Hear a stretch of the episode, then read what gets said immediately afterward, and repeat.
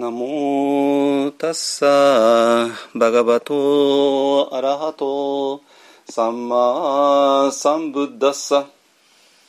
ナモタッサバガバトアラハトサンマサンブッダッサナモタッサバガバトアラハトサンマサンブッダッサ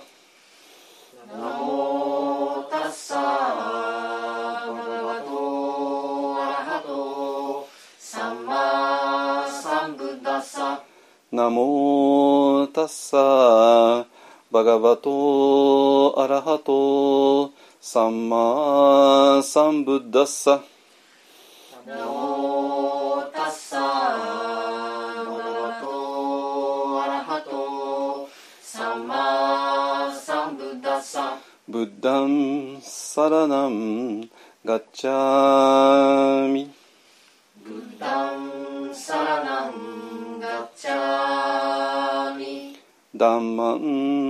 サラナンガッチャミダンマンサラナンガッチャミサンガンサラナンガッチャ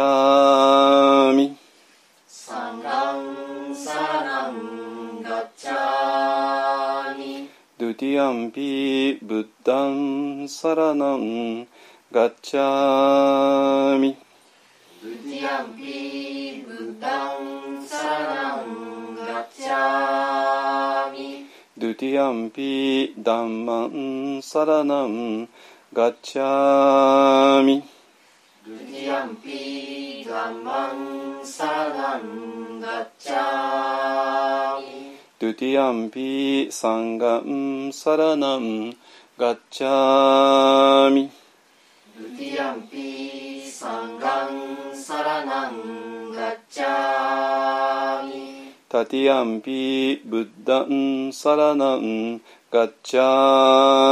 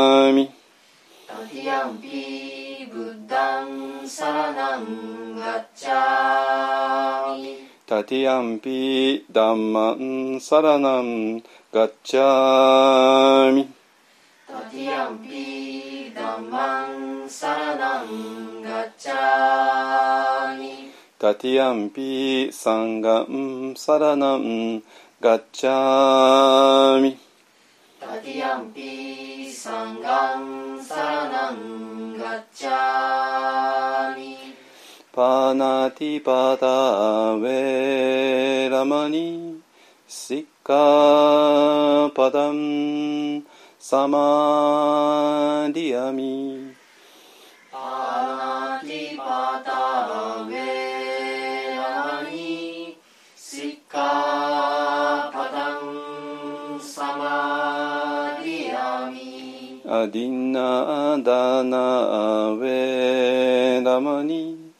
シカパダンサマディアミアディナダナ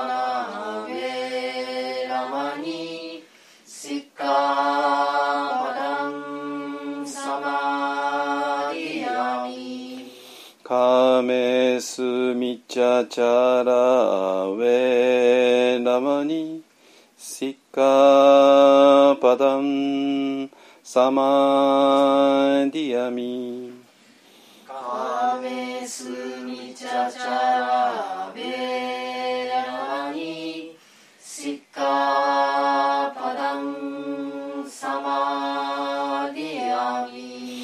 ムサワダウェラマニシッカパダンサマディアミムサワダ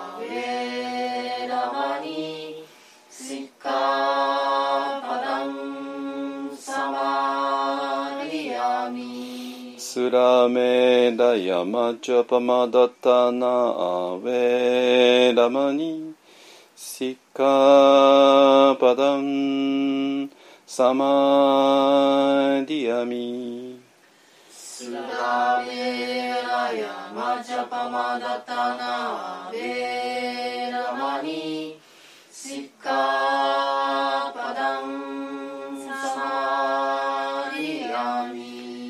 サドゥサドゥサドサゥドサドサド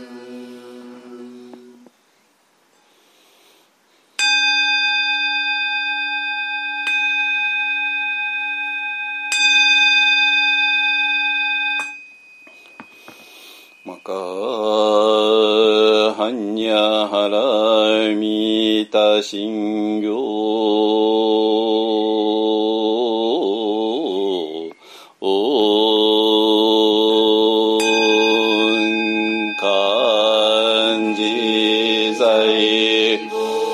殺行事般若ラミタジ証券語空洞一切空薬者利子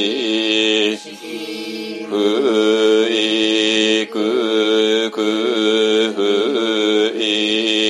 意識色即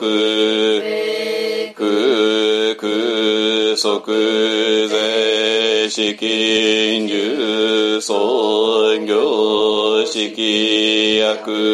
部税者利子税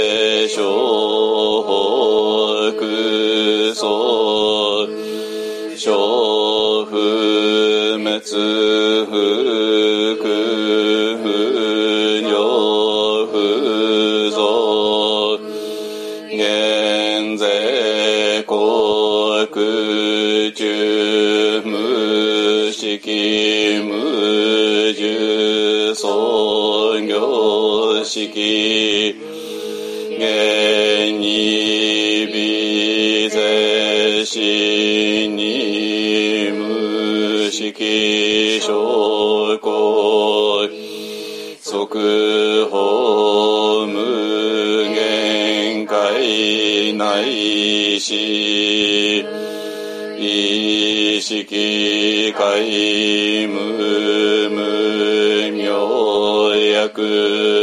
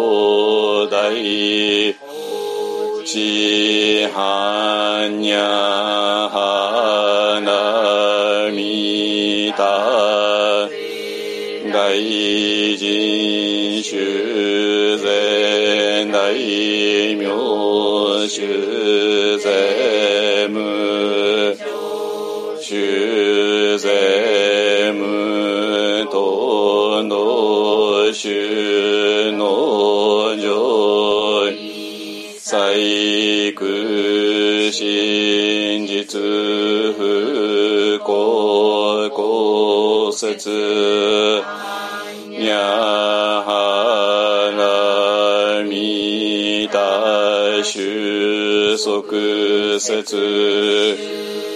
節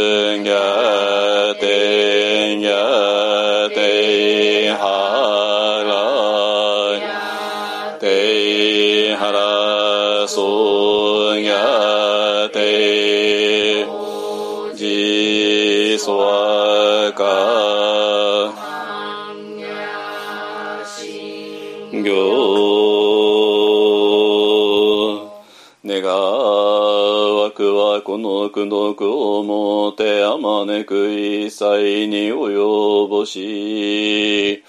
我らと主情と皆共に仏道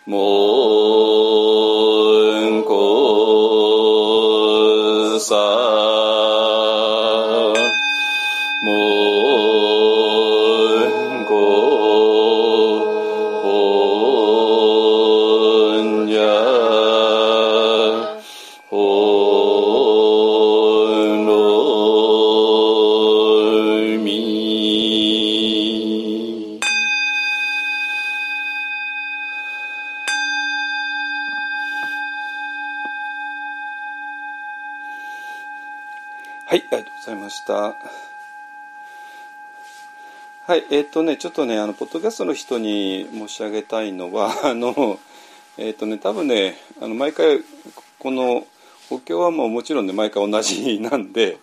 えっ、と、もしかしたらね、お経を飛ばしていきなり、法は聞く人いると思いますね。なんだけど、まあまあ、それは、皆さんお忙しいからそれはいいんですけども、まあ、できたらね、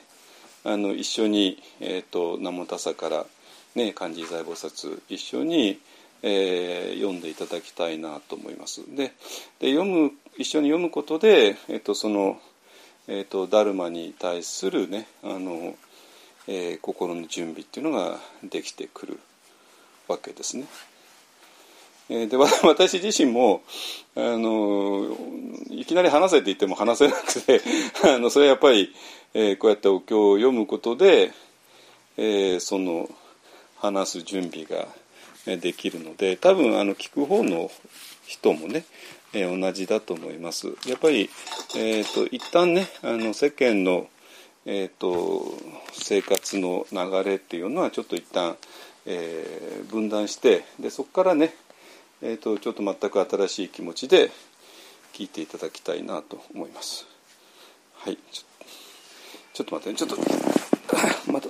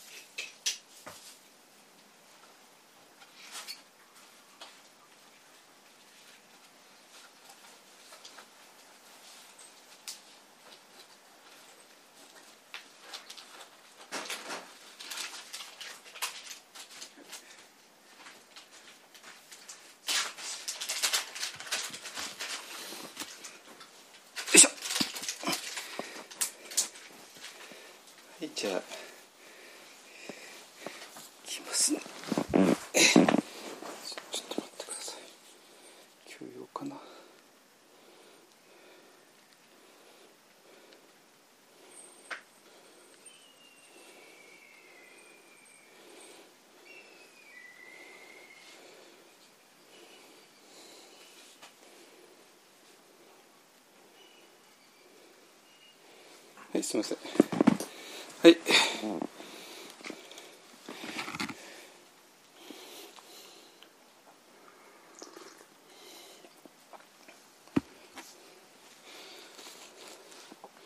はいえっとね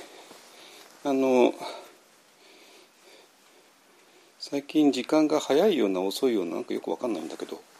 あの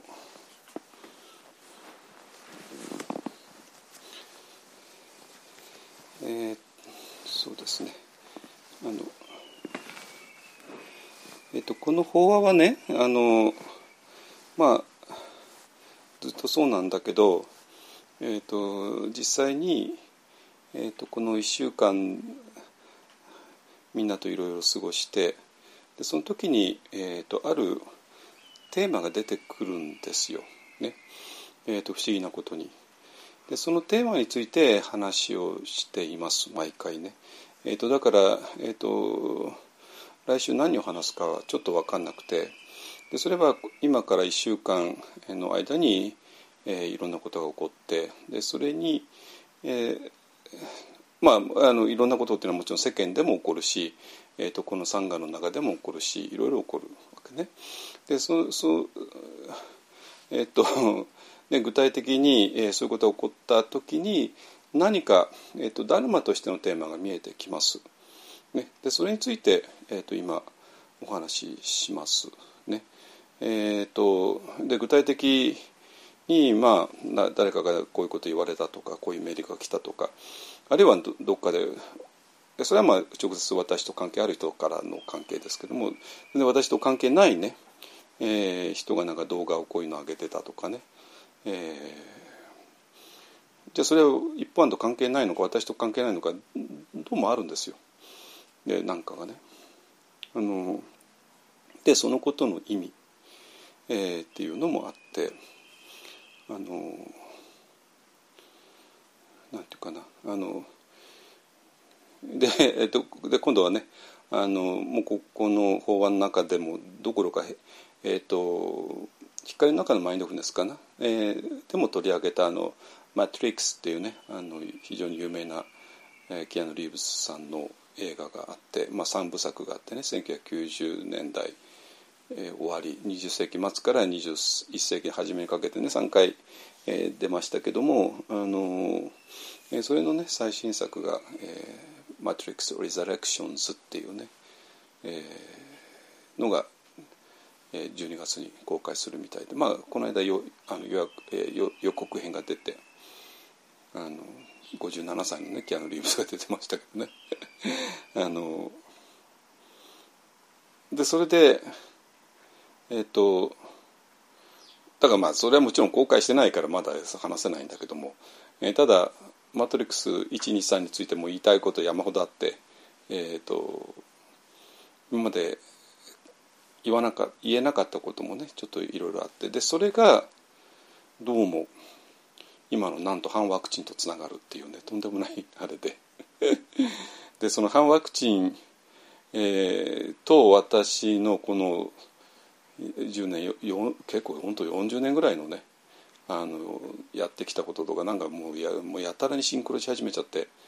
あのなってるんで。えーちょっとねそこら辺を紐解いていけたら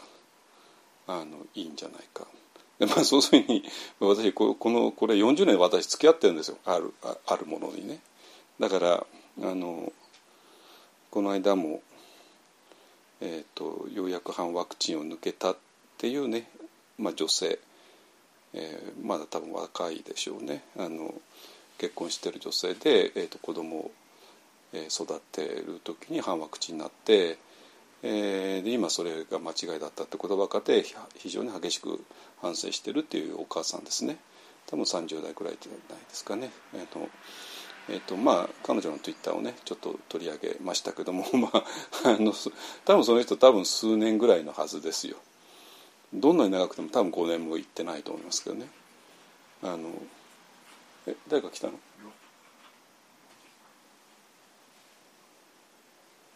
違う？うんあのちょっとね私の場合はちょっと,、えーと、もうちょっと長い、えー、関係があってでそれが全部ねここにつながっちゃっている、えー、ということね。えっ、ー、となんであの私多分この説明はね日本では多分私しかできないはずなんですよ。あのえっ、ー、とみんな多分ある一つの経験ぐらいしかなくて、えー、で私はそこ全部や経験していってまあただもちろんね私いないのは本当専門な専門的な医学の知識とか経験ですけどもそれは私医者じゃないからないに決まってるんですけどもだけど反ワクチンをね理解するにはそれあんまり必要じゃなくて、えっとまあ、必要なところはね私はもう今もちろんあの、えっと、専門家の、ね、本を読みながらねやってますけどねあのこの、えー、まあ後でちょっと話しますけども、えー、やってますけどもあんまりそれはあんまり関係なくていや関係あるんですけども、えーと、肝心なところにはちょっと違ってて。えーでそれでそれとなんとマトリックスがさらにつながってきて、えー、マトリックスの中のね有名なあの、えー、青い薬赤い薬、ね、モーフィアスが、えー、この2つを出して、えー、ネオに迫るわけですね。えー、どっちのね、薬を飲むのか。まあ、要するにネオにネオってあケアのリーブスですね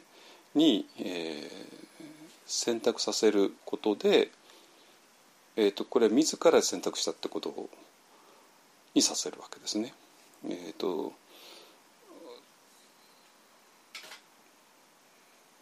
でまああのネオは赤い薬を選ぶんですけどもただ何て言うかな。このその赤い薬を選ぶことで入っていく世界。それはもう今までのあの青い薬を選んだらば、えーと、今までの日常に戻るよってね。戻戻らせてあげるよって、えー、言うんだけどもモーフィアスはね。えーと、でもそれを拒否して赤い薬をわざわざと取り、えー、選び取ったわけですね。でその赤い薬によって本当のリアリティに目覚めていくっていうふうに、まあ、映画としては流れていくんですけどもでももしね赤い薬が間違った赤い薬だったら どうなるのっていうね。のがあってどうもねこれは、えーと、今の人今のテーマと本当全部つながってきますここら辺ね。えー、あるので、えーと、ここら辺をね全部、えー、今日は整理してなんとか、えーと、先週約束した、えー、不感座前期ねにつなげていけたらいいかなと思います。ねえっと、なぜ不感座前儀にこだわるのかっていうとこれやっぱ禅の話なんですよ実を言うと。禅の話なのね。えっとえっとまあ、正確に言うと禅とその禅の周りに、えー、の話で先週はまあ夜行禅というねこと夜行禅野狐禅ですね、えー、っていうことからてなぜ野狐禅になってしまったのかっていうあたりをねお話ししました。ですかえっとなんでどうもこれはえー、とまあその夜禅っていうのは禅夜禅っていうのはそもそも禅ではないわけなんですよ。仏教ではないわけね。それは禅や仏教を、えー、やっていくうちにいつの間にか逸脱してしまって、えー、仏教じゃないものになっていく、えー、それを夜古禅って言ってるわけね。言ってるんですよ。だから反ワクチンそのものは禅ではないんだけどももちろんね当たり前だけど。なんだけども禅っていうものからちょっとでも逸脱した時に、えー、それは伝統的に夜古禅っていう、えー、ちょっとやばい境地に落ちていく。でそれは大問題だったわけですね。禅の歴史の中では。ね、だけどもえっ、ー、とそれとかなり似通ったところで、えーと、今の反ワクチンとか何かが、えー、関連するよね。っていうことを、えーと、先週お話ししました。で、えー、この第四図と第五図についてもちょっとずっとお話ししてきて、えーと本当の第五図へ飛べなかった時に、えー、第五図に対する致命的な誤解があってでその誤解のところから、えー、自然っていうものがなんか非常に大事になってきちゃって、えー、その中でも自然免疫っていうものが大事になってきちゃってで自然免疫がもう神のような存在になった時にえー、ワクチンによる免疫っていうものと正面衝突してしまうよね、えー、っていうようなね、えー、ことがある。だからもうそうなると何て言うかな、まあ、これはもうすでに医学の範囲を超えちゃってる話なんで、えーとなのでえーと、医学の土俵の中での議論には応じないわけですね。ねえー、っていうようなことが全部あってだからこれはね、えーと、私のような立場の人間が全部この全体を整理した方があのいいのではないか分かりやすいのではないか。で多分ねあのこれもしお医者さんが聞いていたとしたらば、えーとお医者さんがもうね、大学の医学部で勉強してでその後たくさんの医学の、ね、論文を読んでで病院でも、ね、あの実践してきて、えー、で皆さんが持っている知識を総動員しても反ワクチンには届かない 届かない、えー、なぜかというと土俵がそもそも違うから。ででどういうふうに土俵が違うのかっていうのは多分お医者さんたちピンとこないはずなんですよ。これは無理です。えっ、ー、とこれはね。なんで、えーと、私がこうこういう2つの土俵があってでこの2つの土俵はもう全然違うんだよっていうことを示せたら、えーと、お医者さんたちにも納得していただけるんではないかなと思います。ね。えーとこの辺りを全部今日整理できるかなと思います。ね。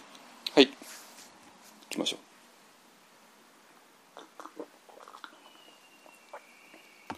でねえっ、ー、とえー、そうですねえっ、とねあのまずねえっ、とこのかりますかね。えっ、とここが鍵になるはずなんですよ。えっ、とね、え、今年の12月の18日、えーと、土曜日なんですけども、え、午後5時半から3時間やるのかね。えっ、と朝日カルチャーセンターのね新宿いつものとこですね。住友ビルの10階か11階ね。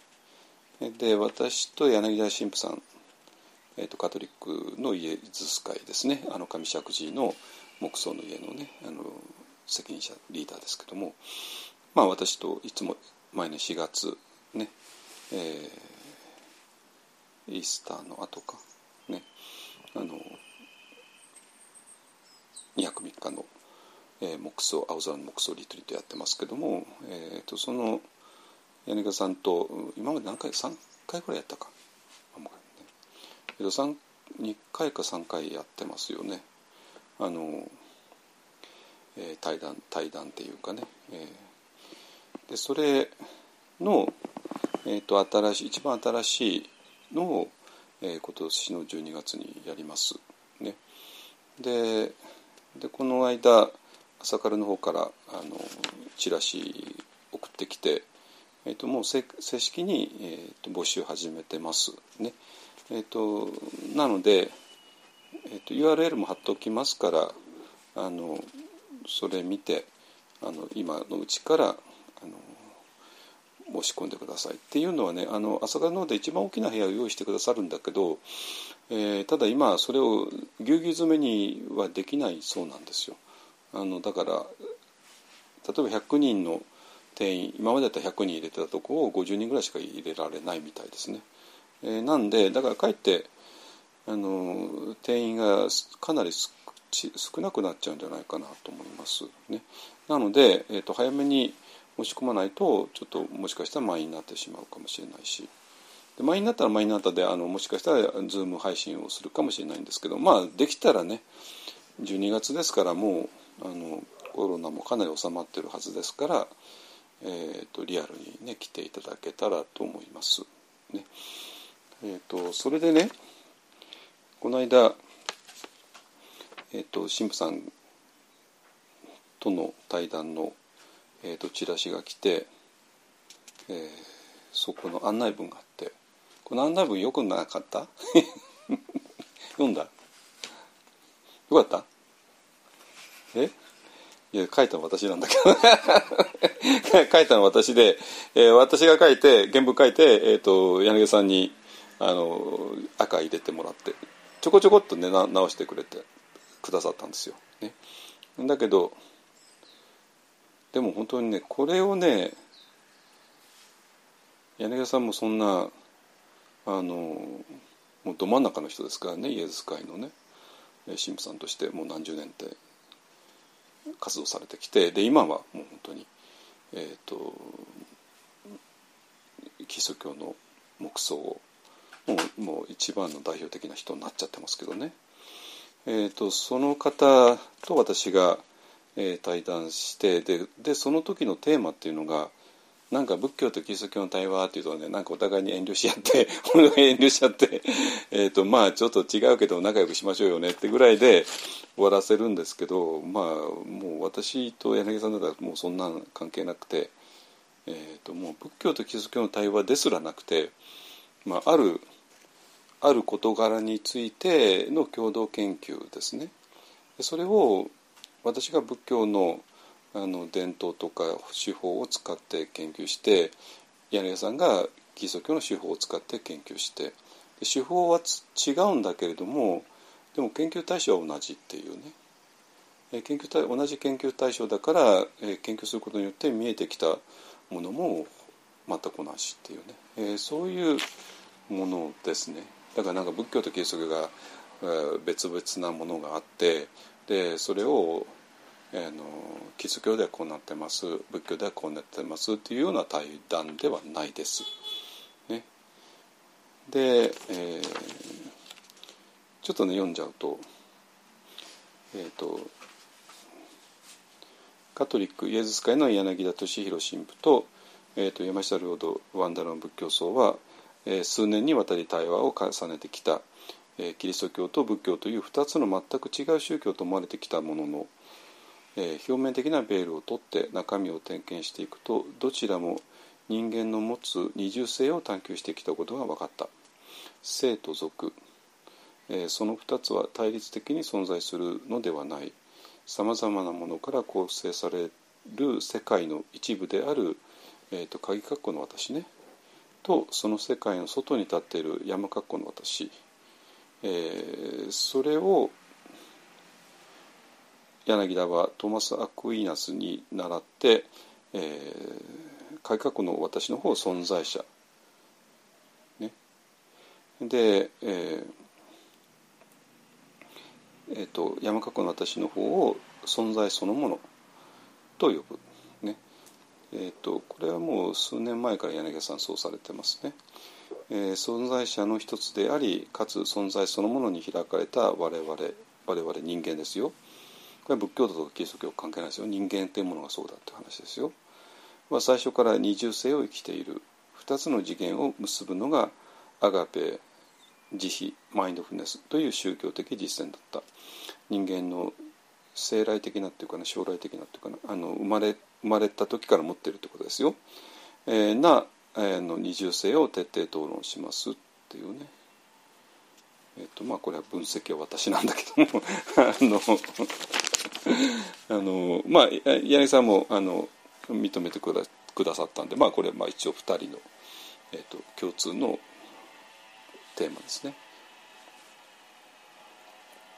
えー、っていうことですね。えー、で、えっ、ー、とここになんていうかな私と自然は一つになるよねっていうのないじゃないですか。リーさんわかる？私と自然が一つになるとか。自然免疫がどうのとか。ないよね。関係ないんですよそれは。だからなんていうかな。その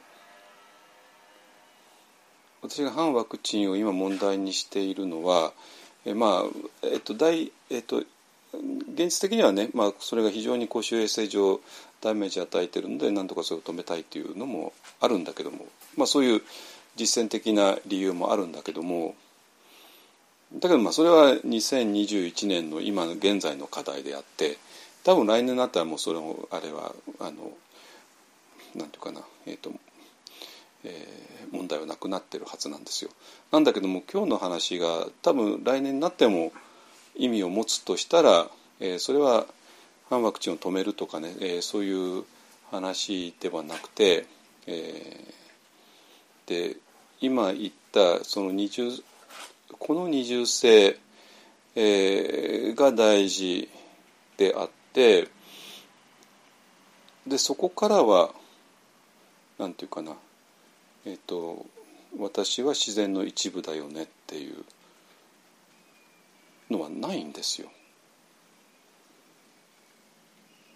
だから自然っていうものに、え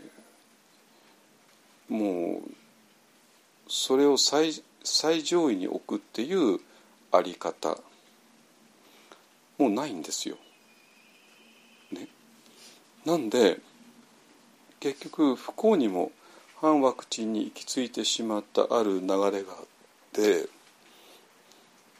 で反ワクチンにえーと、たどり着いちゃうとそれはもうちょっと非常に公衆衛生的に非常にまずいよねっていうのもあるんだけどもじゃあたどり着かたどり着く前の状態だったらいいのかっていうとあんま良くないわけね。それなぜかって言ったら、えー、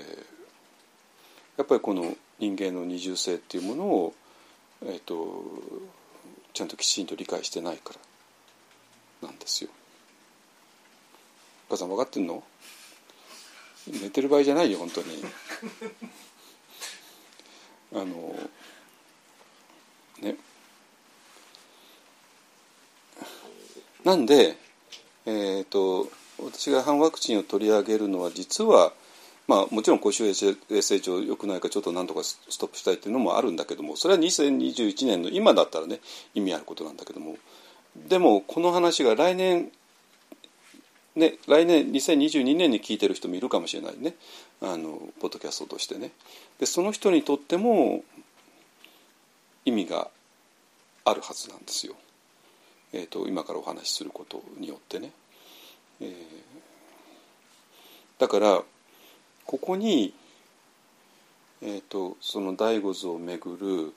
えー、いろんな誤解とか何かあったんだけども、えー、そこをはっきりさせる、えー、鍵がある。つまり、えー、第五図に対して2つの考え方があって見方があって、えーと、その私とは違う考え方は、まあ、今まではそれは単なる第五図の考え方別の考え方だよねってなってたんだけどもでもその考え方をずっと,、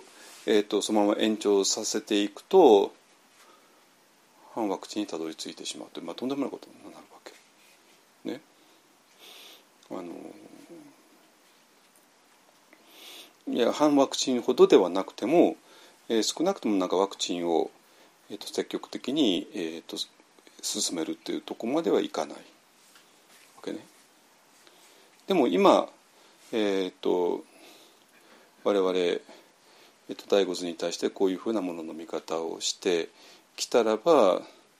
えー、当然、えー、ワクチンは進める。何の躊躇もなしに。っていうとこなの。だから全部これつながっちゃってるんですよ。実を言うと。ワクチン反ワクチンってまあ非常にまあはっきり世俗的な問題ですよ。それは認めますよ。でそうなんだけどもちょっと世俗的とも言えないんですよ。本当に仏教の本質そのものとつながっちゃってる問題になってくるので。ね。なんで、えーと、ここじゃあどうして、えー、どこをどうやってあの仏教の本質的なこととつながるのかね、えーと、その辺りをね今日はあのなんていうかな解き解きほぐすことができたらいいかなと思います。ね、はい、えー、じゃあいきますよ。えっ、ー、とねいくつかあるんだけどもあ。先週ね、えー、ちょこっとだけ、えー、取り上げたあの宮坂正幸さんっていうね、えーと、大阪の方の先生ですね。あの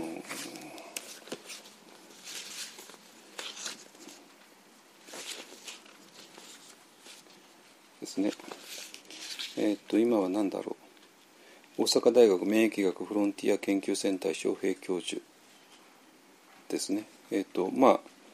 あのあそうですね反対医学部の教授を長いことされてた方ですね。えーとまあ、日本の免疫学の、まあ、代表的な人ですね。でそのあのその先生のね新しい本でねあの8月ぐらいに出た本ですね「えーと、新型コロナワクチン本当の真実」っていうねあの、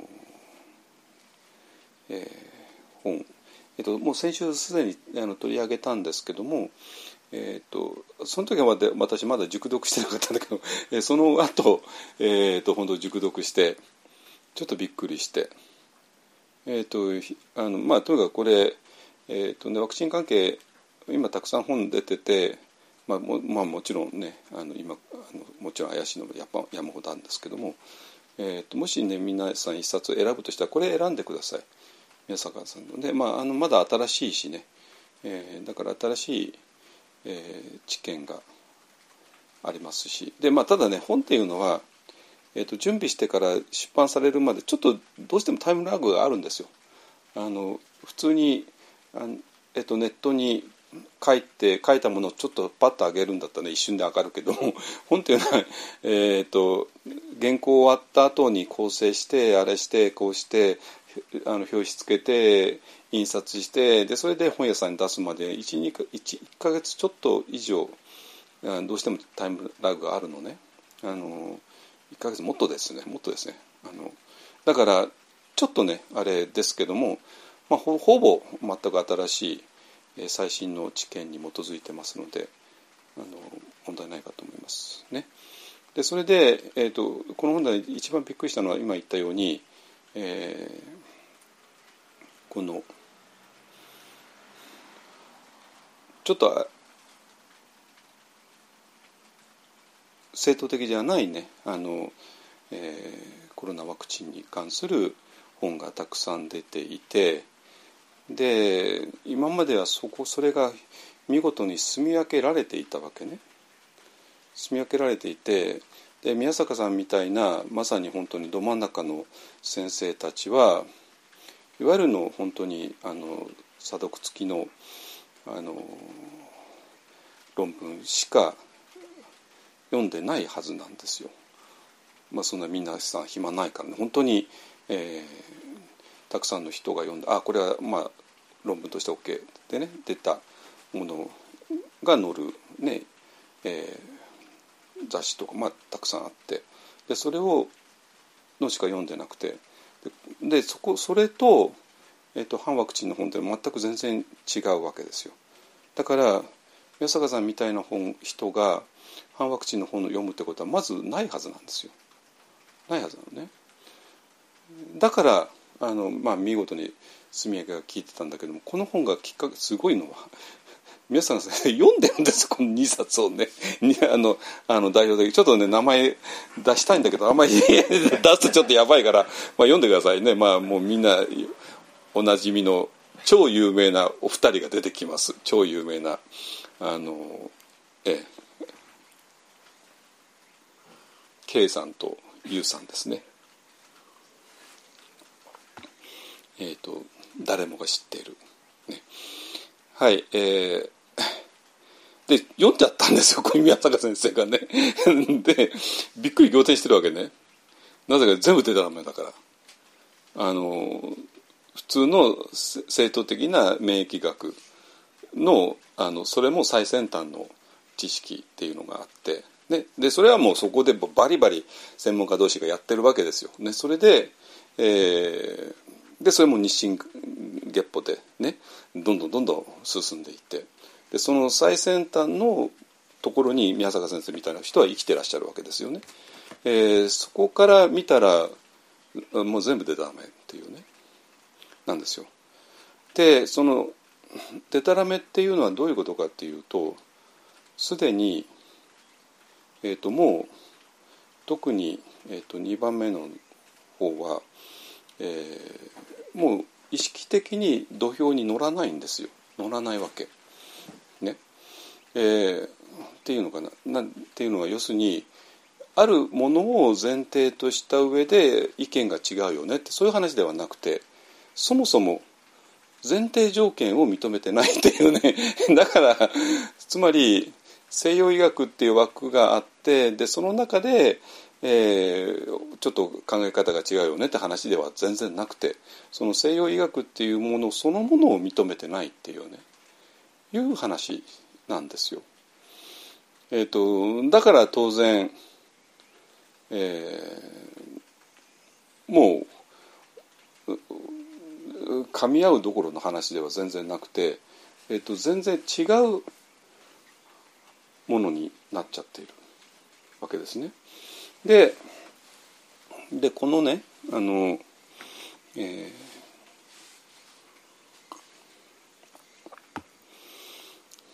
だから、えー、だからこの人は、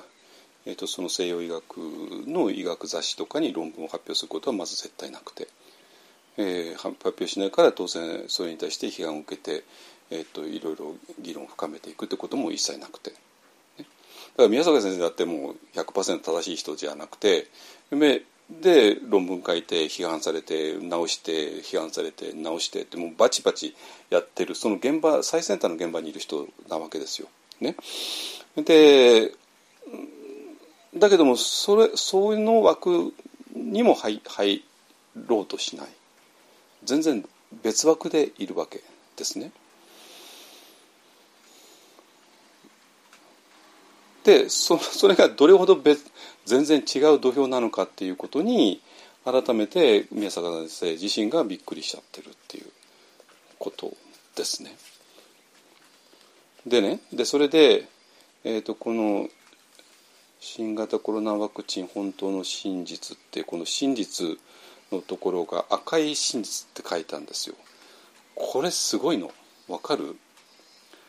えっ、とね真実ってことは今怪しい言葉だってわそれわかる？ね。えっ、と今ねネットに親しんでる人だったらば真実っていうのは大体やばい言葉なんですよ。つまりどういうことかっていうと,、えーと、世間の常識的な考え方はそうだよね。だけどあなたは実は何も知らないんだよ。あなたが知らない本当の真実はこうなんだよ、ねまあ、もちろん陰謀論で言われるものですね。があってあの世界はね実はねバイデンさんとか菅首相がねあのこの世界を治めてるように思うかもしれないけど実はそうじゃなくてバイデンの後ろにね菅さんの後ろにねなんとか家っていうのがあってでそのなんとか家がただバイデンさんを操ってるんだよとかね、えー、そのなってるわけ。でそれが世界の人たちはみんな選挙で自分たちの代表を選んでると思ってるかもしれない、ね、だから民主民主主義っていうのは民衆が、ね、主権者である。でそれでみんなで選挙してじゃああのバイデンさんにお願いするね。まあ、日本の場合は間接だからあの、まあ、それぞれの地区で衆議院議員選んで参議院議員選んででその人たちにその代表を選んでもらって、ね。まあ、もうじき あのいよいよ、ね、自民党の総裁選もありますけどもそうすることによってねまあ河野太郎さんだろうが、ね、高市さんだろうが岸田さんだろうが、まあ、みんなそれぞれの選挙区でねあの河野さんだったらまあお隣の平塚の辺りですね。あの岸田さんは広島だったり高市さん奈良かね。の人たちが、まあ、彼らを選んででそその中でやってる。だから私たちが選んでると思ってるかもしれないけど実はそうではなくて その世界を裏から、えー、支配してる人たちがいて、ね、でその人たちが全部やってんだよ。それそれをまあね、皆さんの天気に選挙で代表を選んでその人たちに代表あの指導者になってもらってると思うかもしれないけども実はそうじゃないんだよっていうようなまあまあ本当に陰謀論ですね。で、えー、そういう真実ですねだからででこれが赤いっていうのがねこれが肝でこれはちょっとこぎつけこじつけなんだけども実はマトリックスのあの赤い薬とつながるのねまあそこまで考えてないと思いますけども、えー、つながるんですよ。そういうことなのね。えっと今、えっと、ピンときてますかね。えっと、そのネットで真実って言った場合にそういうニュアンスがあるっていうのは分かるよね。リさん分かる？かるねうんはい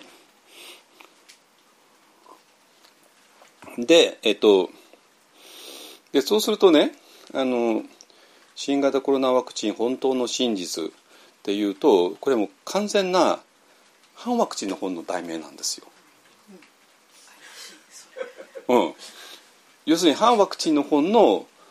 あの題名をわざとつけてるんですよわざと。えー、講談社現代新書さんの編集者できる人ですよね。うん、えっ、ー、とここら辺分かりますかね？つまりもう一回言うの「新型コロナワクチン本当の真実」えー、っていうタイトルは完全に反ワクチン本のタイトルです、えー、その真実ってことからね。でそれを反ワクチンの正反対の人ね宮坂先生っていうね が書いてる。これはもう完全に講談社現代新書が狙ってます編集者さんがね。あのどういうどういうふうに狙ってるかというと反ワクチンの人たちをなんか勘違いさせて買わせてっていうね。でそうすると本当にねこのアマゾンのレビューがめちゃくちゃ面白くてあの見事に星5つか1つかどっち分かれるわけ。分かれるの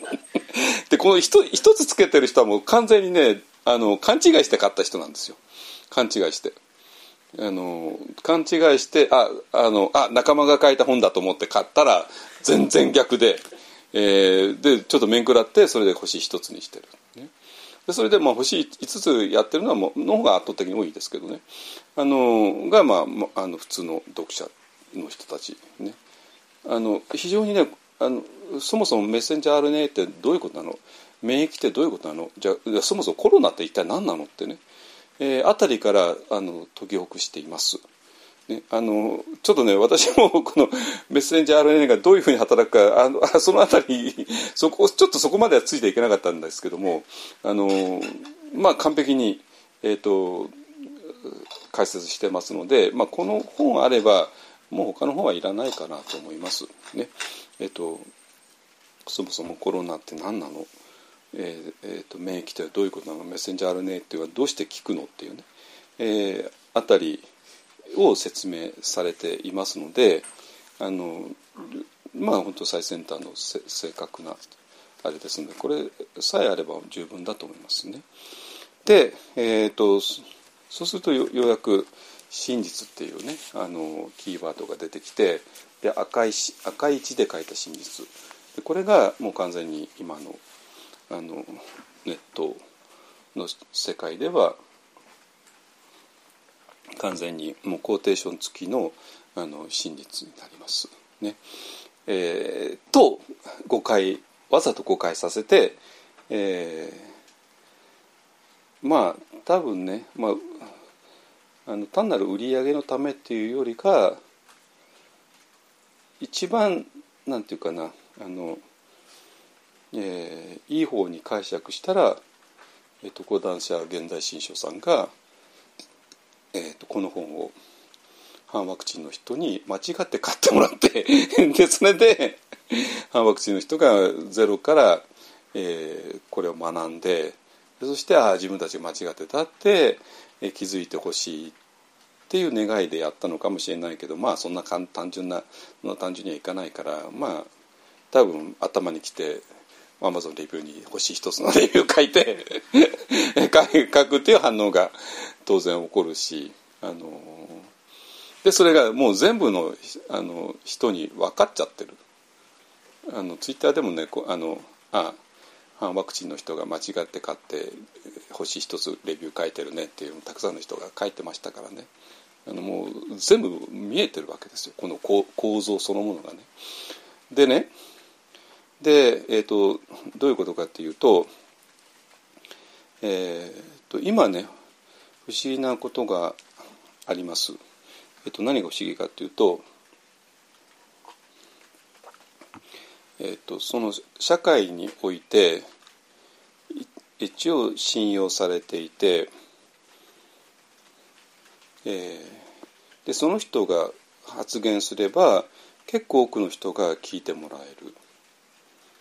あの疑心暗鬼ではなくてあまあこの先生が言うんだったらまあ本当じゃないのってね。そういうポジションにいる人たちってまあいるわけですよ。誰ですか？大学の教授がそうですよね。高校の先生も中学の先生も小学校の先生も。ね。えー、そうだし。あとお寺の住職さんもみんなそうですよね。一応はね一応はね。あのお寺の住職ってやっぱり檀家に対してはやっぱりあるわけですよ。あの、えー、お寺のねあのあのおおっさんが言うからってね。あのおっさんってねあの関西の方はおっさんっていうねお師匠さんのことですね。おっさんじゃないですよ いや私も私もずっと日本仏教は関西でやってたんでおっさんおっさんって言われてえおっさんのことかと思ったんだけどそうじゃなくてお師匠さんの意味ですね。でおっさんっていうにはやっぱりね親しみとやっぱり尊敬とねが込められているんですよ。特に関西地方の、えー、人たちには。だからおっさんがあのなんか言ったら一応檀家は聞くんですよ、うん、まあ檀家の100人のうち100人が全部聞かないかもしれないけども結構影響力あるわけなんですよ、ね、でそれから座禅会の指導者がそうですよね。それからヨガの先生がそうですよね。ないか？ないか？一応。ね？だからそういうあの一応みんながまあ尊敬って言ったらあの大げさすぎるかもしれないけども一応あの、えーまあ、この人が言うことだったら、まあ、やみくもに否定しないで一応聞いてみるかっていうね。そういうあの立場の人たちっているわけじゃないですか。ね？なんだけどもその人たちがだからそのそのポジションをあの生かして今周りにワクチン打ちましょうよねって言ったらすごい影響力があるはずなんだけども私が理解できないのはみんな言わないんですよ。言ってないでしょ？ヨガ。言ってる？言ってない。まあ中にもちろんいますよ。中にはいるよ当然ね。ヨガの先生でも住職さんでもね大学の先生でもあれでもね。だけども不思議とみんな言わない。ね。でこんなしつこく言っても私だけ一方案だけだからね。あので一方案がなぜここまでワクチンみんな打てよ打てよ打てよってね。えー、でのはいはい東京都のねあのサイドがこうなってるよ自衛隊の大規模接種がもうできるよとかね。あの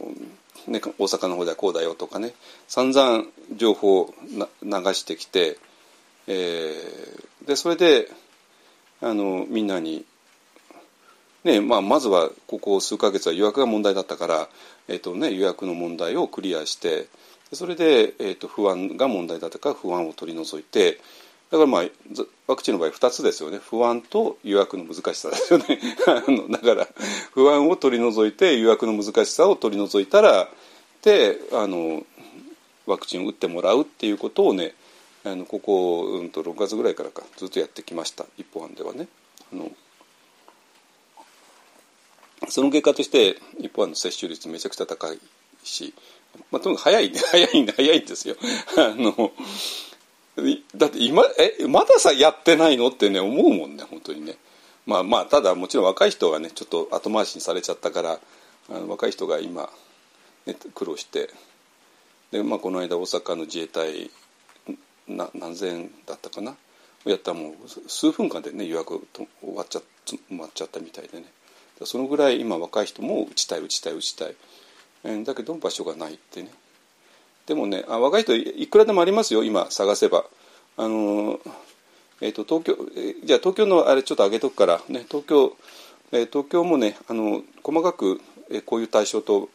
えー、あるので,、えーと、で最近ホームページ非常にリニューアルしたんで、ね、東京のサイトも上げとくからそれ見てください。ね。あのでだから要するにワクチン打つためには不安と予約の難しさっていう2つのハードルがあったからそれを取り除くっていうことをまあ一本はこの3か月ぐらいずっとやってきました。で参加のメンバーに対して。ね。えー、まあで法話でも話してきたしね。えっ、ー、と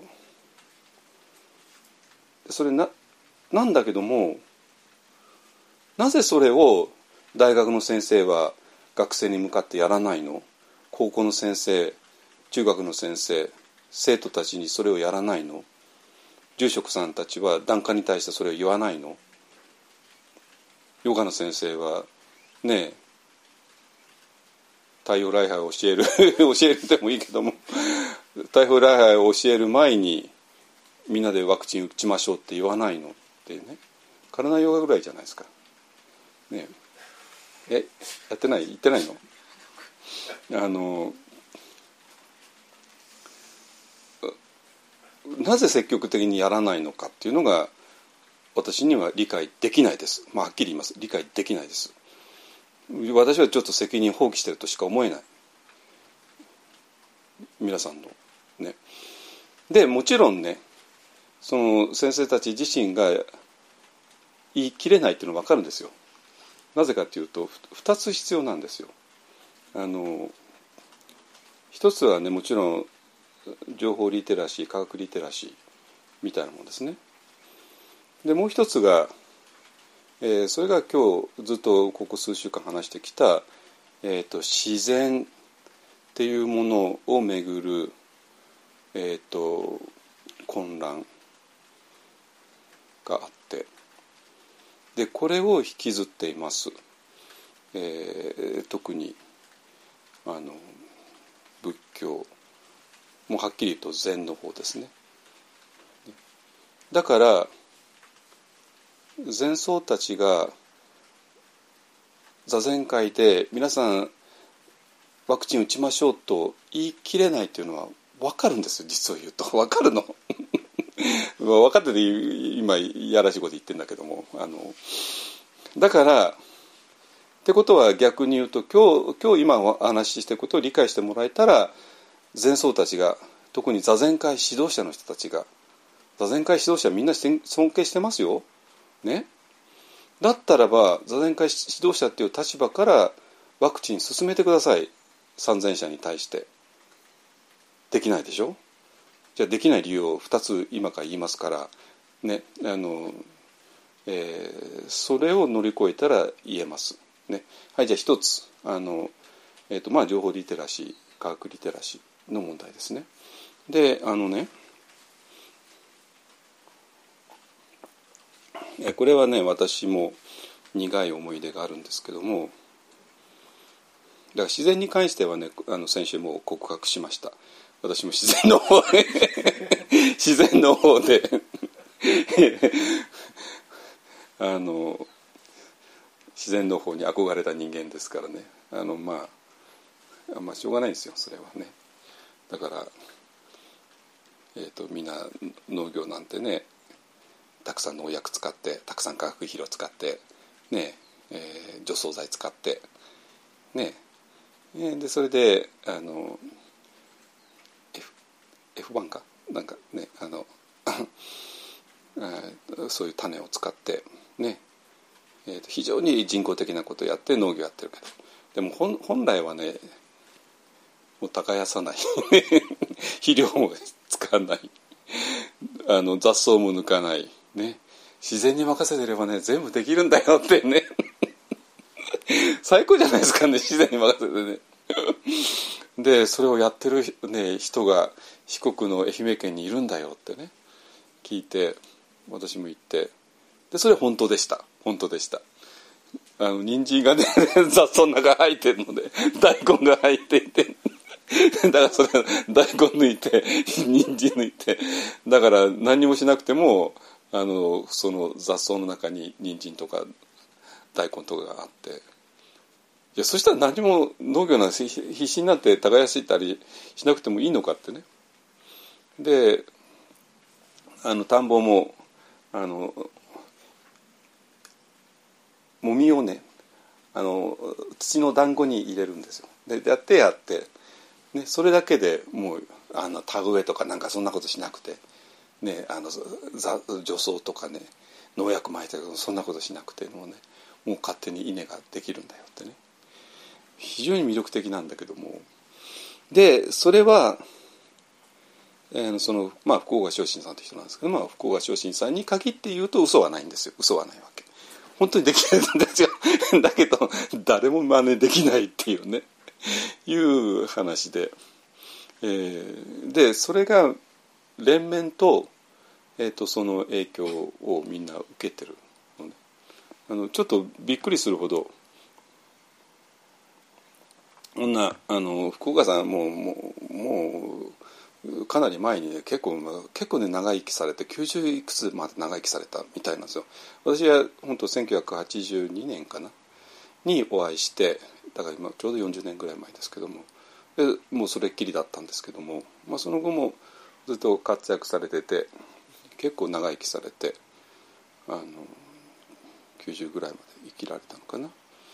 えー、まあもちろんもう亡くなってるんですけどもまあでもねアマゾンですぐに「わら一本の」あの革命ってね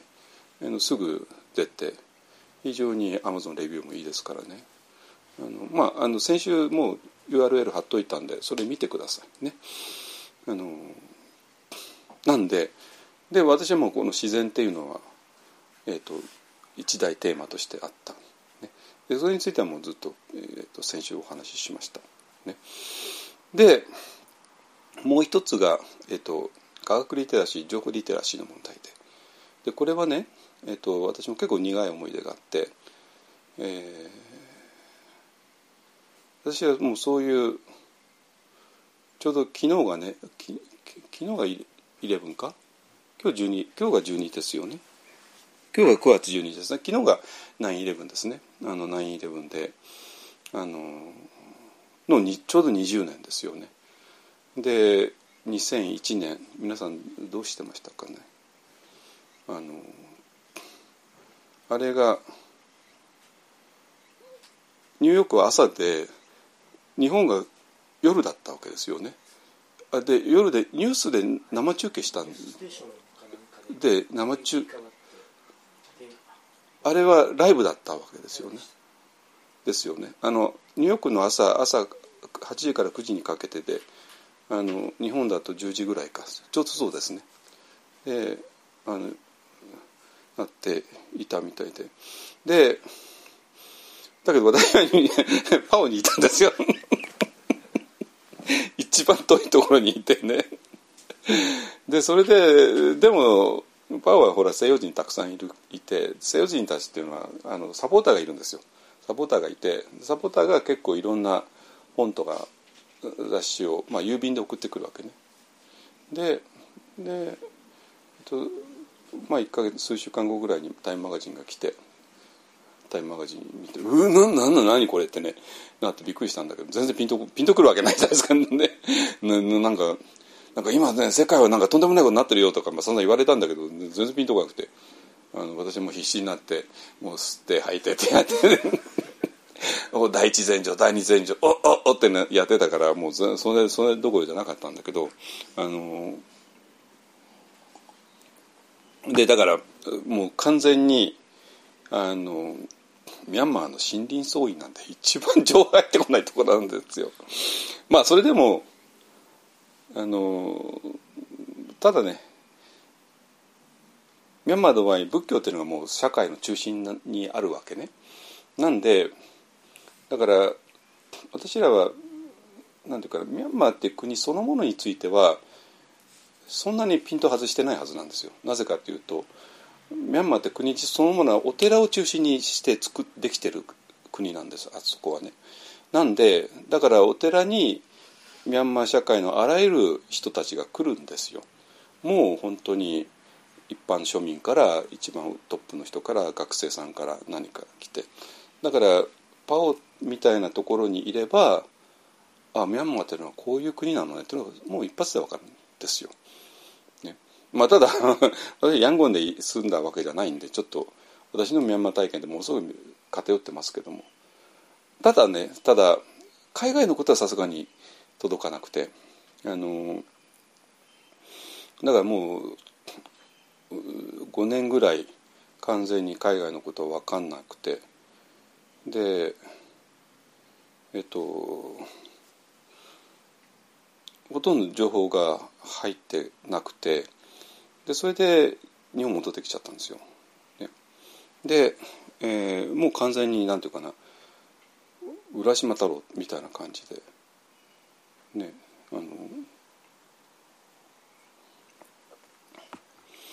でで最初はもうお金もなかったからあのコンピューターもなくて コンピューターを友達に あの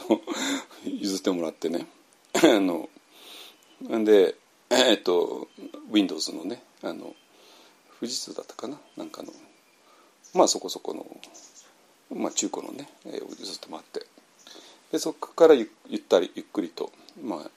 またもう一回インターネットの世界に戻ってきたんですけど。なんかわわだからもう浦島太郎の後あのネットの世界に戻るとわけわかんなくなるわけですよね。でネットネット見るとなんかすごい話が山ほどあるわけですよ。でまあさっき言ったようなそのいわゆる陰謀論ですよね。しかもほら9-11の後ですからでまあ9-11もみんな知ってるでしょ？あれは実は自作自演だったとかねあれはねイスラエルのねモサドがやったんだよとかねあのこれはこれはねあのパオの、えー、いた仲間がいてたんだけどね。あのフランス人のお坊さんでね。まあお坊さんやる前は結構はあのちょっとかなり怪しいビジネスやってた人で、まあ、要するに世の中の裏を知ってるっていうね 人がいて。で「お須田町原ねお前知ってるか？あのねこの間9-11ねあれはイスラエルがやったんだぞ」って「えっ?」ってなんでイスラエルがそんなことやんなきゃいけないのってね ってなって、まあ、そういうあのそういう話がもう嫌嫌ってほど飛び交うんですよ。もも要するに普通のあの NHK とかあの、ね、ニューヨーク・タイムズとかに載るようなと全然違う話がそこら中で話されて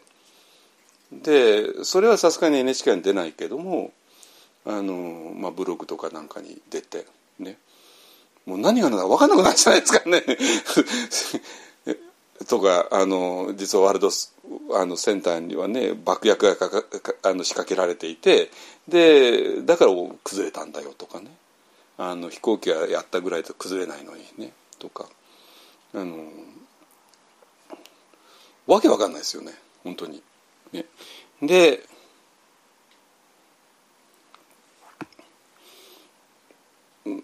でだからその頃のねあの特に日本のネネットっていうのは、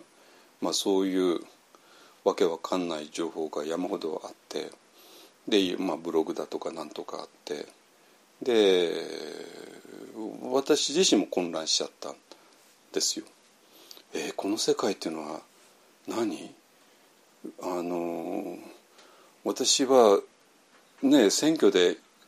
政治家選んでたと思ってたけども実はそうじゃなかったのとかね。もう山ほどそんな話があって、えーと、もう混乱していて。で私もあのままだったら一体どうなってたかと思う。ね。であの東北のしあの震災にしたってね。あれはね地震兵器なんだよね。地震兵器であの地震を起こしたってね。それ知らない？知らないの？あれはあれはあの自然に起こったんじゃなくて、えー、とまたその悪いねなんとか家が地震兵器をあそこに仕掛けてで起こした。人工的に起こしたもんだとかね。っていうのがある。あ結構知らないんだねみんなね。知らないのか。だから大体9-11とあのその大震災はもう山ほどそういう陰謀論のが溢れてたんですよ。ね、えー、そうだったの？えー、あれ地震兵器を起こしたの？ってね。ってなっちゃって。なんだけどもただね震災によって私はある意味、まあ、救われたって言ったらあれだけじあの犠牲者出しているからいえ、まあ、もちろん言っちゃいけないことなんだけどもあれでねあの情報に関してのは何て言うかな浄化作用が行われたんですよ。でどういうことかというとあので当然もちろんその後えーと、デマが飛び交ったのはもちろん放射放射能のね、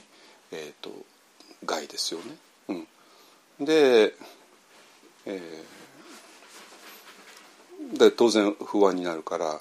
でその不安につけ込むようなのが山ほど出たの皆さん知ってるじゃないですか。ね、でその時あの時一番問題だったのは、まあ、もちろん放射能は危険だけどもどのくらい危険かって話なんですよ。どのくらい。どのくらいっていうことは要するにここからもう逃げ出さなきゃいけないのか。それともここだったらあのちゃんと除染さえしていけばなんとかいけるのかっていうね。その判断をギリギリの判断を、まあ、まあ福島の人はしなきゃいけなかったし。当然もちろんねあの浪江町とかあの辺りの人はもうちょっとあまりにも危険すぎるから、えーと、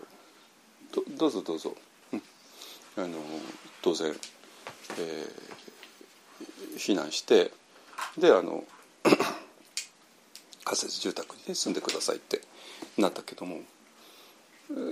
それをする必要のない人たちまでねもう結構移動しちゃったわけですよね。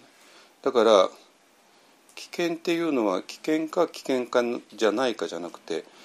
どのくらい危険かっていう話になってきて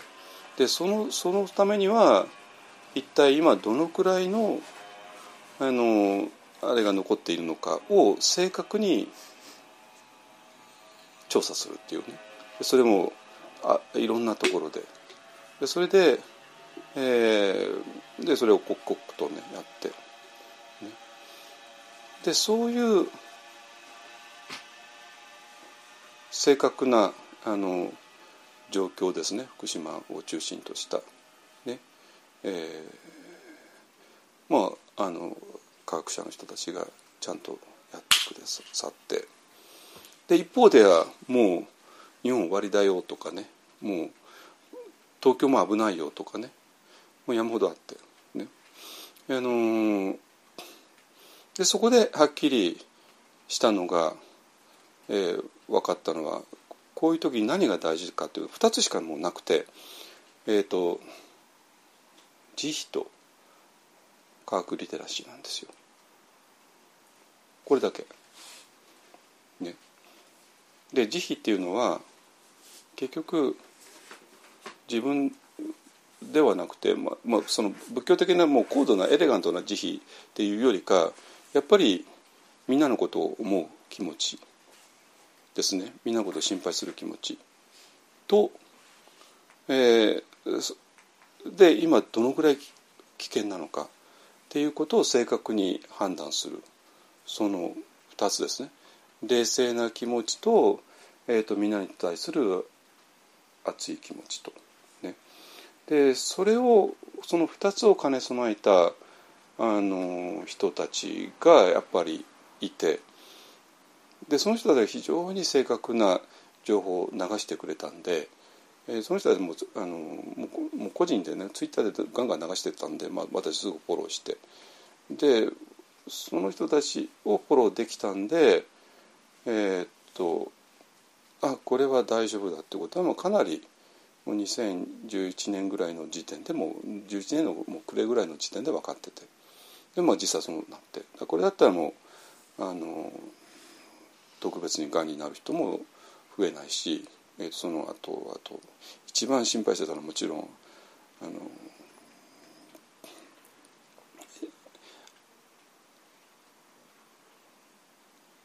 あの女性がね赤赤ん坊を産む時に産む時に、ね、その時にどれだけ影響を受け受けちゃうかっていうねもうそこで散々脅されたわけなんですよ。ねえー、であこれだったら女性赤ん坊でも大丈夫だしがんにもならないしっていうことがもうかなりの早い時期で分かってでももう向こうさデモ飛ばす人たちはもうどどど、まあ、5年後にどうなるか分かんないとか10年後にどうなるか分かんないとか散々脅かされていて。だけどもこの、えーと、慈悲と科学リテラシーを持った人たちの発信によって、えーと、あそれはもうないわっていうことはもう2011年の時点で分かってであれから10年経ってやっぱり正しかったんですよ。あの実際にがんになる人は増えてなかったしあのその えっと子供が生まれることに関してもあの福島の女性はと他の地域の女性では何の差もなかったんですね。あのですね。えっ、となのでその辺りから、えー、あれが結局大きかった。ね、でつまり何何が言っているかというと,、えーと、9-11の後の えと私あまりにも世間が遠ざかっていてそれで久しぶりにあのネットに戻ってきたらあまりにも陰謀論がすごかったんでなんかわわけわからなくなっちゃったんだけども、えーと、でもあの福島の特に、えーとね、放射能をめぐる、えー、ことでようやく私自身が正気を取り戻したっていうところがあるんですよ。うん、ででその後もう10年、えー、近くやってきて、えー、なんであの今回ね全く同じで、えーと、このコロナに関しては。だから、えーと、福島の時にデマを飛ばした 人が今回もまた同じデマ飛ばすんですよ。当たり前ですよね。で私らはもうそういう人たちをもう10年知ってるからあのもうある意味非常に簡単だった今回は。もう、えっと、この人たちの言うことは一切聞く必要ない。あこの人たちは聞いた方がいいっていうね。なって。で、まあ、ただ今回の場合はあの全くコロナだからちょっとお医者さんのねあの人たちの情報も必要だったんで。で今回はあのでも、えーと、福島の時からの流れで福島の時に、えー、正確な情報を出していた人たちの周りにお医者さんたちも集まってきて。でそうするともう非常に、えー、福島の時に正確な情報を出した人プラスに、えーと、医療者が加わって、えー、もうこの人たちの言うことだったら、えー、正確だっていうことがもう分かる。ね、えっ、ー、とそれをしてなかったらこれは誰か言ったけどねワクチンに対してあまりにもたくさんのあの意見があるからもう私は受けるのをやめましたと言うけどそれは違うってあの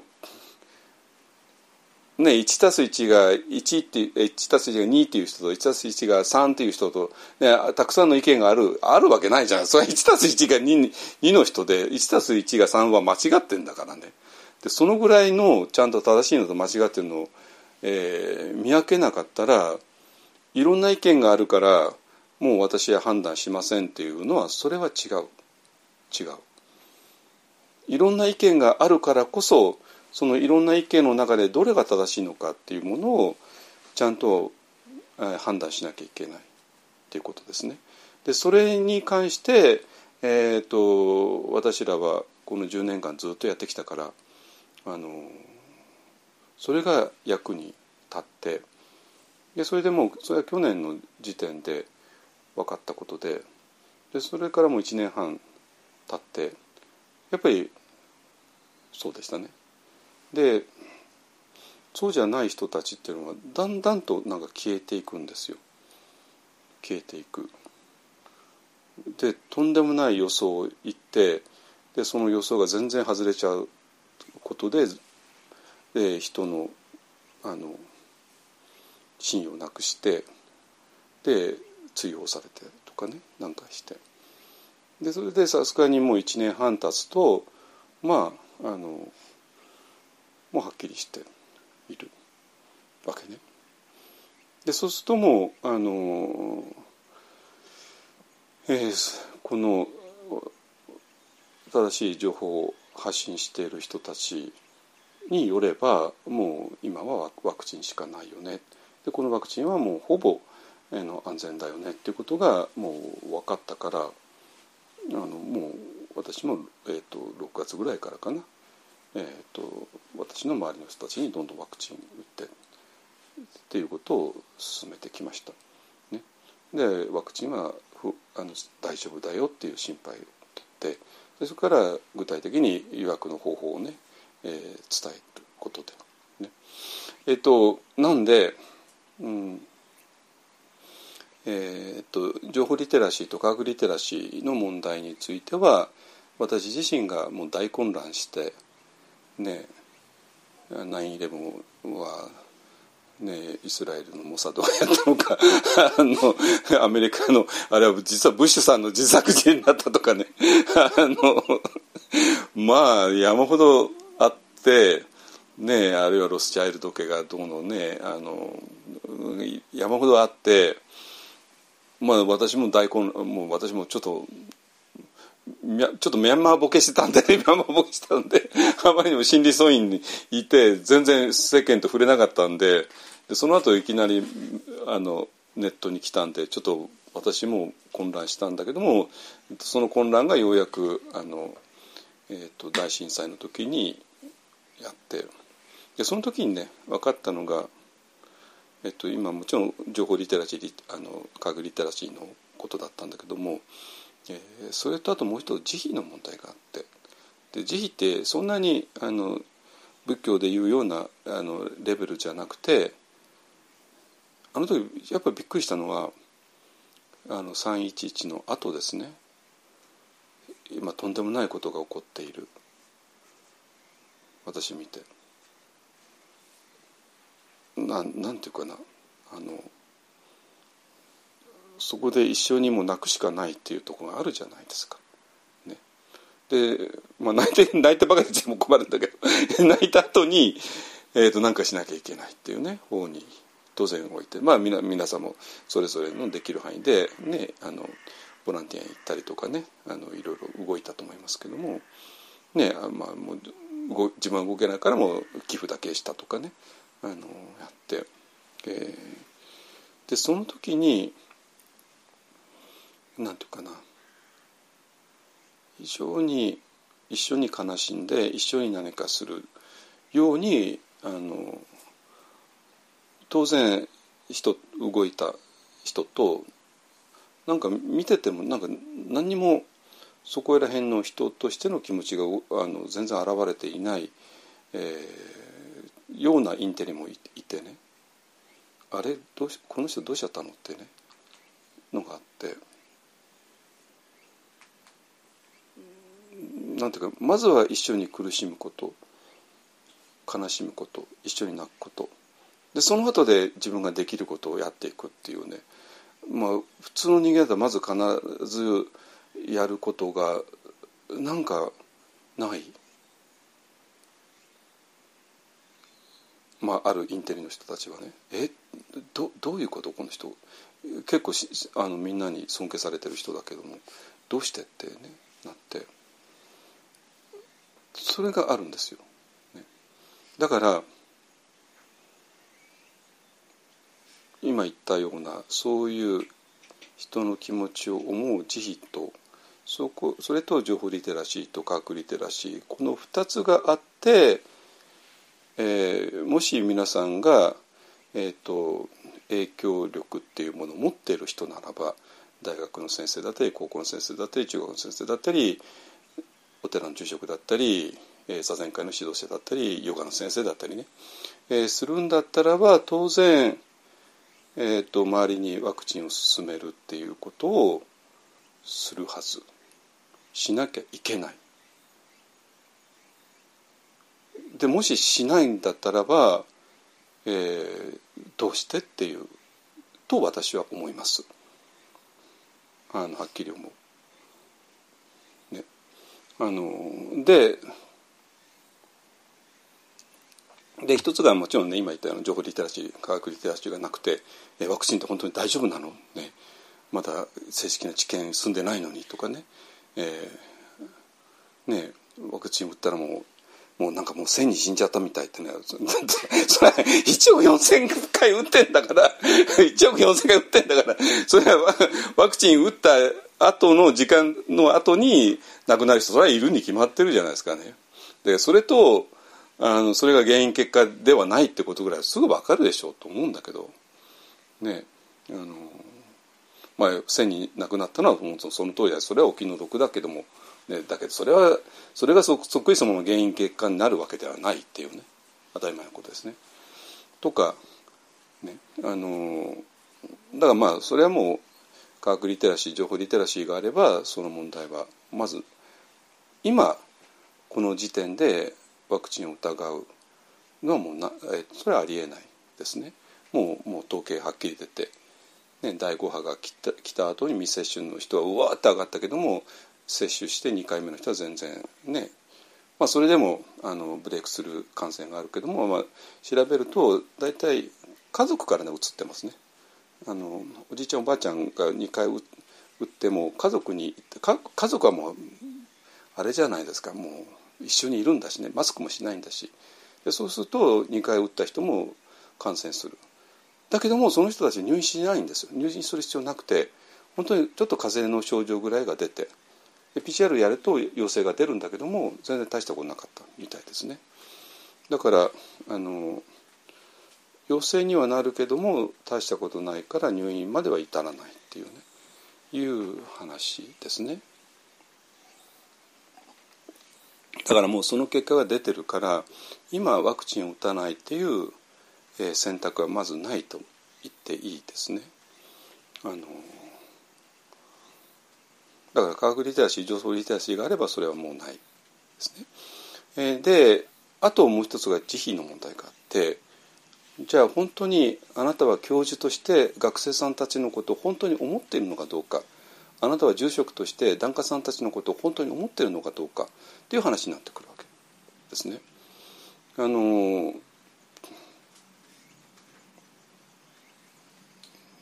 あなたは座禅会の指導者としてあなたのことを慕ってくれる人たちのことをどれほど心配しているのかどうかっていう話になってくるですね。でみみんながあなたのことを信用信尊敬して信用してくれてるんだからあなたがワクチン打とうよって言ったらみんな打つでしょっていうねいう話なんですよ。どうしてその立場をうまくね、えー、言わないのって話ですね。えっ、ー、とでそれがいいじゃないですかね。でそれでねあのですね。はい。でえっ、ー、と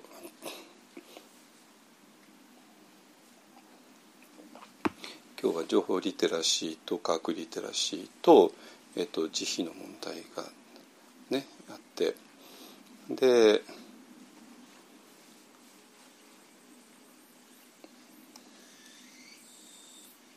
でそれと、えー、この、えーとま、それでも、えっ、ー、と禅ですね、えーと、禅に、えー、ちょっとやっぱり問題があった。っていうのはどういうどういうことかっていうとあのまあいいですね。あの、まあ、今ちょっとまとめると,、えーと座禅会の指導者がもしワクチンを進められないとしたら、えー、いくつかの理由があって、え、情報リテラシー核リテラシーがない、ね、それはもうちょっとしっかりしっかり情報リテラシー核リテラシーちゃんと身につけてよっていう話でねこれはもうもういいんですよあのいいですね。それから慈悲の問題がある。ね、ででそれはあなたがえっ、ー、と座禅会指導者として住職として大学教授として高校の先生としてどれほど生徒たちのことを檀家さんのことを、えー、参在者のことを思っているのかっていうことですね。えー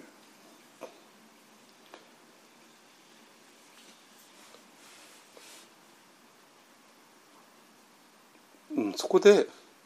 なんていうかなあのこれがまず問われる。でこの2つですね。ででえっとそうかそうか。えっと、他のあ大学の先生とかなんかそそれはみんなそのこれは2つだけで OK ですね。えー、ただ禅に関してはねもう一つがあってでそれが自然なんですよ自然自然ですね。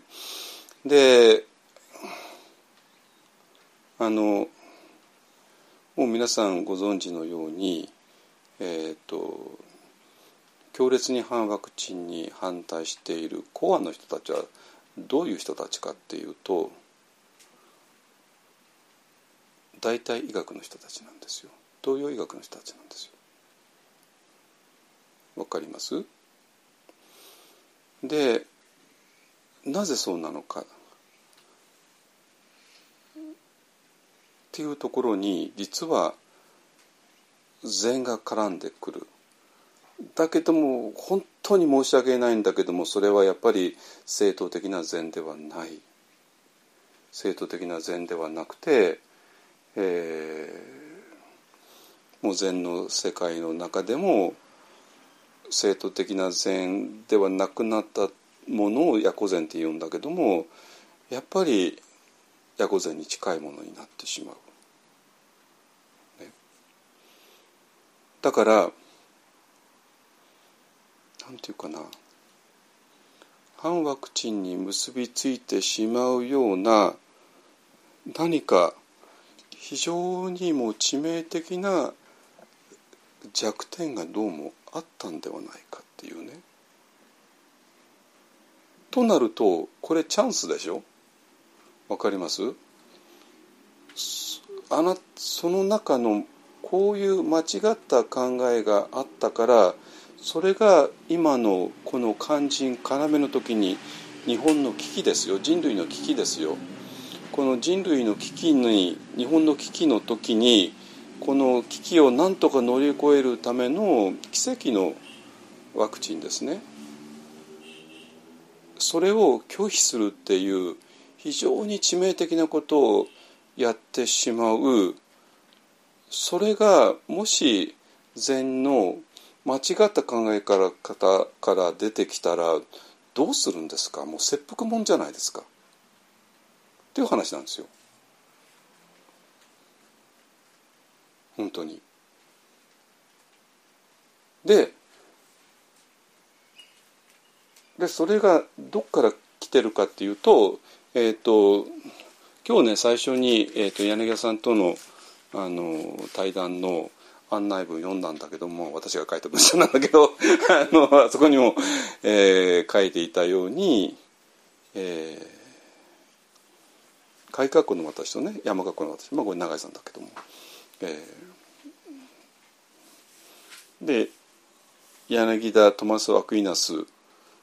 用語だと存在者と存在そのものなっていてで存在者っていうのは分かりますね。たくさんね。イさんがいる内藤さんがいる岡さんがいる松山さんがいる、ね、たくさん、えー、人がいる中の一人。いろんなものがある畳がある障子がある、ね、門がある海がある山がある松がある。ねいろんな存在するものがあって。その中の一人ですね。それが改革の私、えー、存在者ですね。存在者存在物ですね。あので私っていうのは実はそれだけにとどまらない。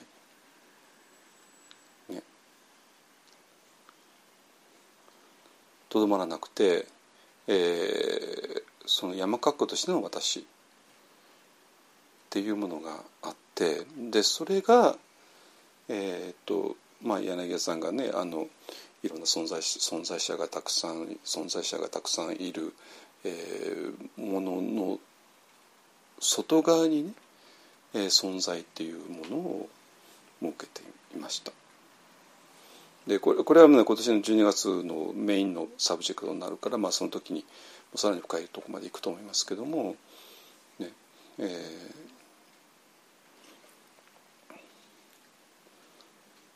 だから我々は存在者のレベルと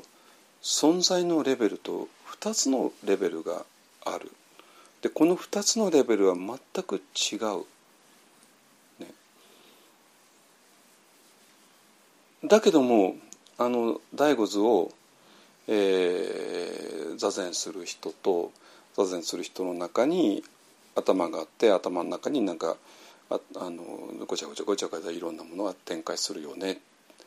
えー、だからその頭を手放しにして体に帰ればいいよねっていうと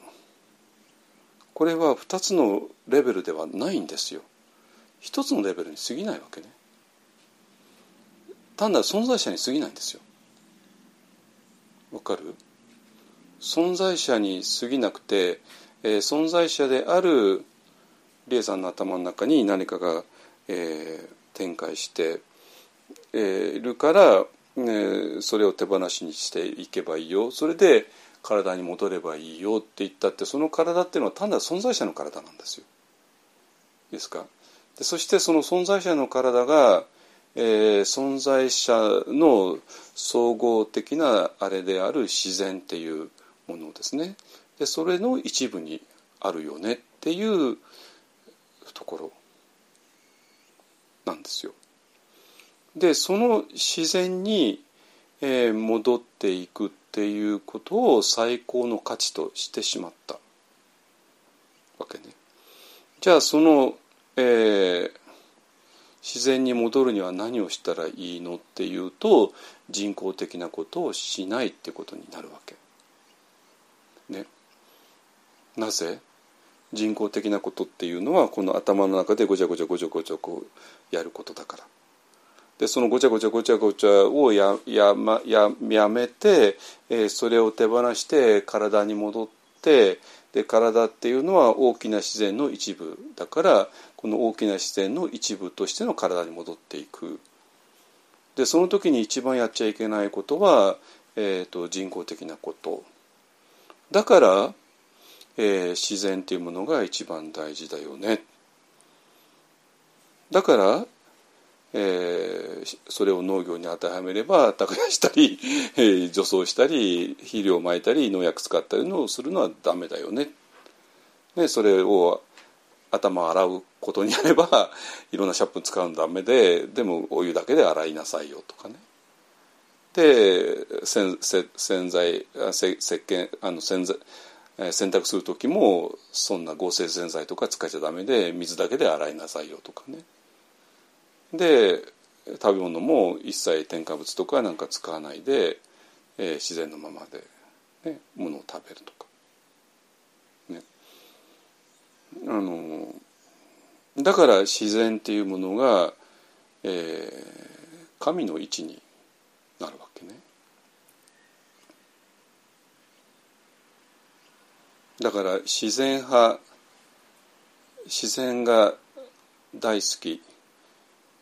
ていうのはあのこれは単にねなんか、えーと、都会離れてなんか山中行ってああいやいい気持ちいいよねっていうそういう話でも全然ないんですよ。ハイキングがいいよねとかね あのトレッキングがいいよねとか森林浴がいいよねとかねそういう話は一切関係ないんですよ。そういう話じゃないの。そうじゃなくてその自然っていうのはもう今ねあの山あの地方で一生懸命農業したりして、えー、人が直面しているそういう自然でもないんですよ一切関係ないの。それはそういう、えーと、この頭の中を手放しにして体に戻ればいいよね、えー、頭の中には人工的なものがいっぱいあるからその人工的なものを一切やめて、えー、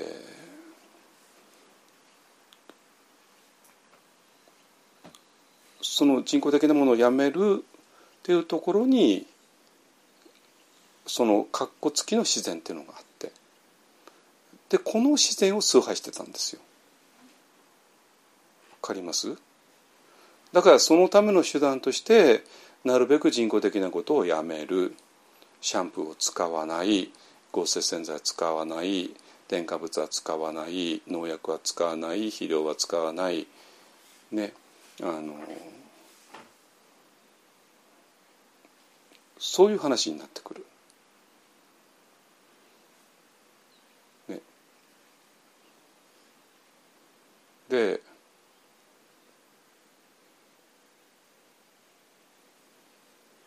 でその、えー、その自然のその中心にあるのがもちろん自然自然免疫ってもので自然免疫がもう神様の地位ですね。でそれと非常に激しく対立するのがもう、えー、人工的な手段によって免疫を獲得することだってこれも何回も何回も言ってきましたけどもだからその宮坂さんみたいなあの本当にど真ん中の免疫学者の人たちがどうやって工夫してねえーと、新型コロナウイルスにアタックされた体をどうやって守っていくのか。でそれに対する、ねえーと、抗体っていうんですか、えー、それをどうやって活性化していくのかっていうことであらゆる工夫をしていること。でここでこうなってこうなってこうなってってね、えー、いうそういう議論に一切乗らないんです当然。その議論に乗った上でここがちょっと違うよねってそういう話ではないわけ。そういう議論に一切乗らないで、えー、自然免疫っていうものがあるよね。でそれを、えー、あの活性化することが、えー、新型コロナウイルスを乗り越える道なんだよ。だからそれを人工的な手段で免疫力を高めるっていうことはダメだよ。だからワクチンは必要ないよ。コロナは単なる風邪だからってね。だからもうなんていうかな議論にならない。なぜ土俵が違うから。じゃあその科学ではない土俵ってどういう土俵なの？って言ったら、えー、今言った、えー、自然というものを神とするそういう土俵ですね。じゃあその自然というのはどういうことなの、えー、このあの第五図のうわやばいよこれ。第五図の5階から反ワクチンが生まれたって。やばくないですかこれ。いやこれ切腹もんだぜ。切腹もんだよ本当に。第五図の誤解第五図をそういうふうにして誤解してあの頭のね頭の中を手放しにして体に戻ってくる。そしてその体が、えー、自然の一部にあるそしてその体にはえー、自然の素晴らしいものが働いているその素晴らしいものの一番はその体そのものを癒していく免疫力なんだ。いやでもちょっと考えればねじゃあそしたら私はに永遠に死なないことになるじゃないですか、死ぬじゃないですか。そんなこと言ったってね。だから自分の 自然免疫にも限界があるに決まってるじゃないですかね。完全に私らがねあのえー、あこれは誰かと。あら鬼滅の鬼だわ。鬼だよ。ね。だって鬼たちはほら腕を切られようが何しようが全部直しちゃうわけね。だから鬼滅の鬼が持っているあのあの自己回復力。それが自然免疫力なんですよ。すごくないですか？ね。だからうん。鬼っていうのはどういうふうになったかね散々あれなったでしょ？ね非常に惨めな生活をしている人にあの、ね、あいつが訪れて 鬼になったらもう死なないよってねなっている。ね、だから、そういう自然免疫力にあそこまでこだわるっていうのはそういう背景なんですよ。まあ、だから第五図の誤解ですね。これちょっと切腹もんだわ。わかりますかね？皆さんだから反ワクチンに結にとどのつまり到達しちゃうような、えー、解釈はもう間違ってて分かるじゃないですか。ね、じゃあ第五図ってあれは一体何なのって言ったら当然、えー、この、えー、存在者としの一人としての私山存在者の一人としての山下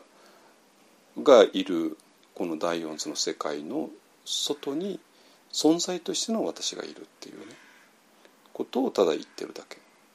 ですね。だからそれはなんか自然に自然の体が自然の一部だよねとかその自然の、えーと免疫力があるから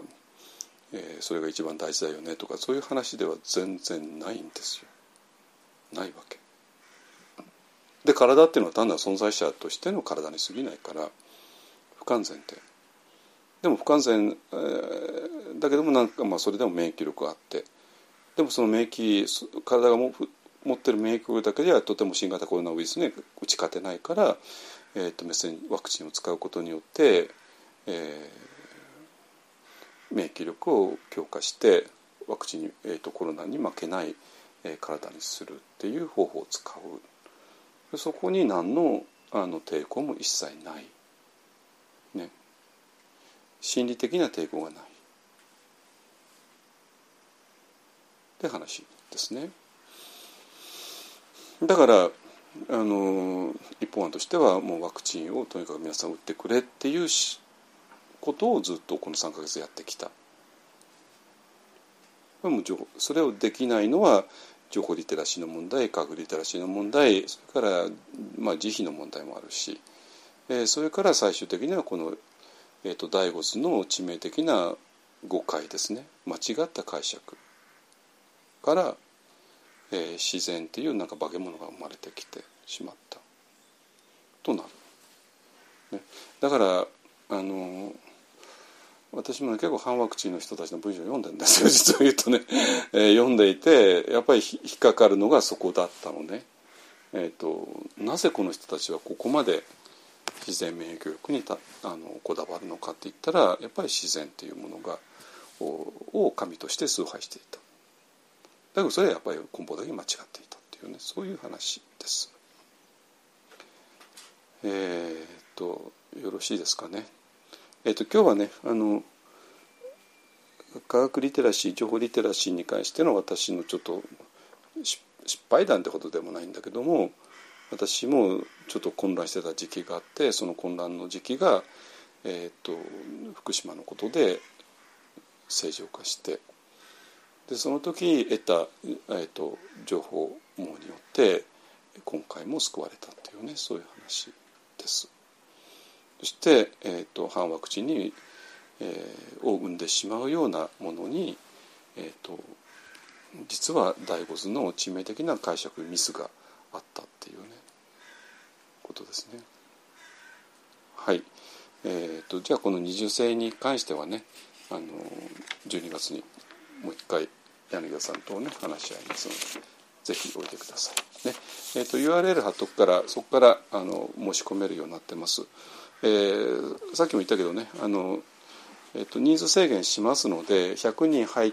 以前だと100人入れた教室も50人にするとかね、えー、するはずですから、えーと、なるべく早めにもう申し込んでおいてくださいね。あの12月の何日だ？18日土曜日です、ね、まだあの3ヶ月以上先ですけどもスケジュール表に書いてもうあの朝からに申し込んでください。ねはい。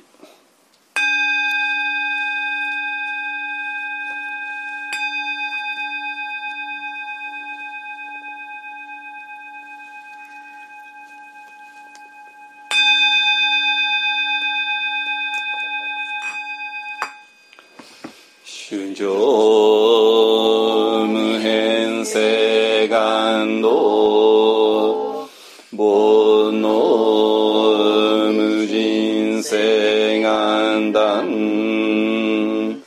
大門無量世願学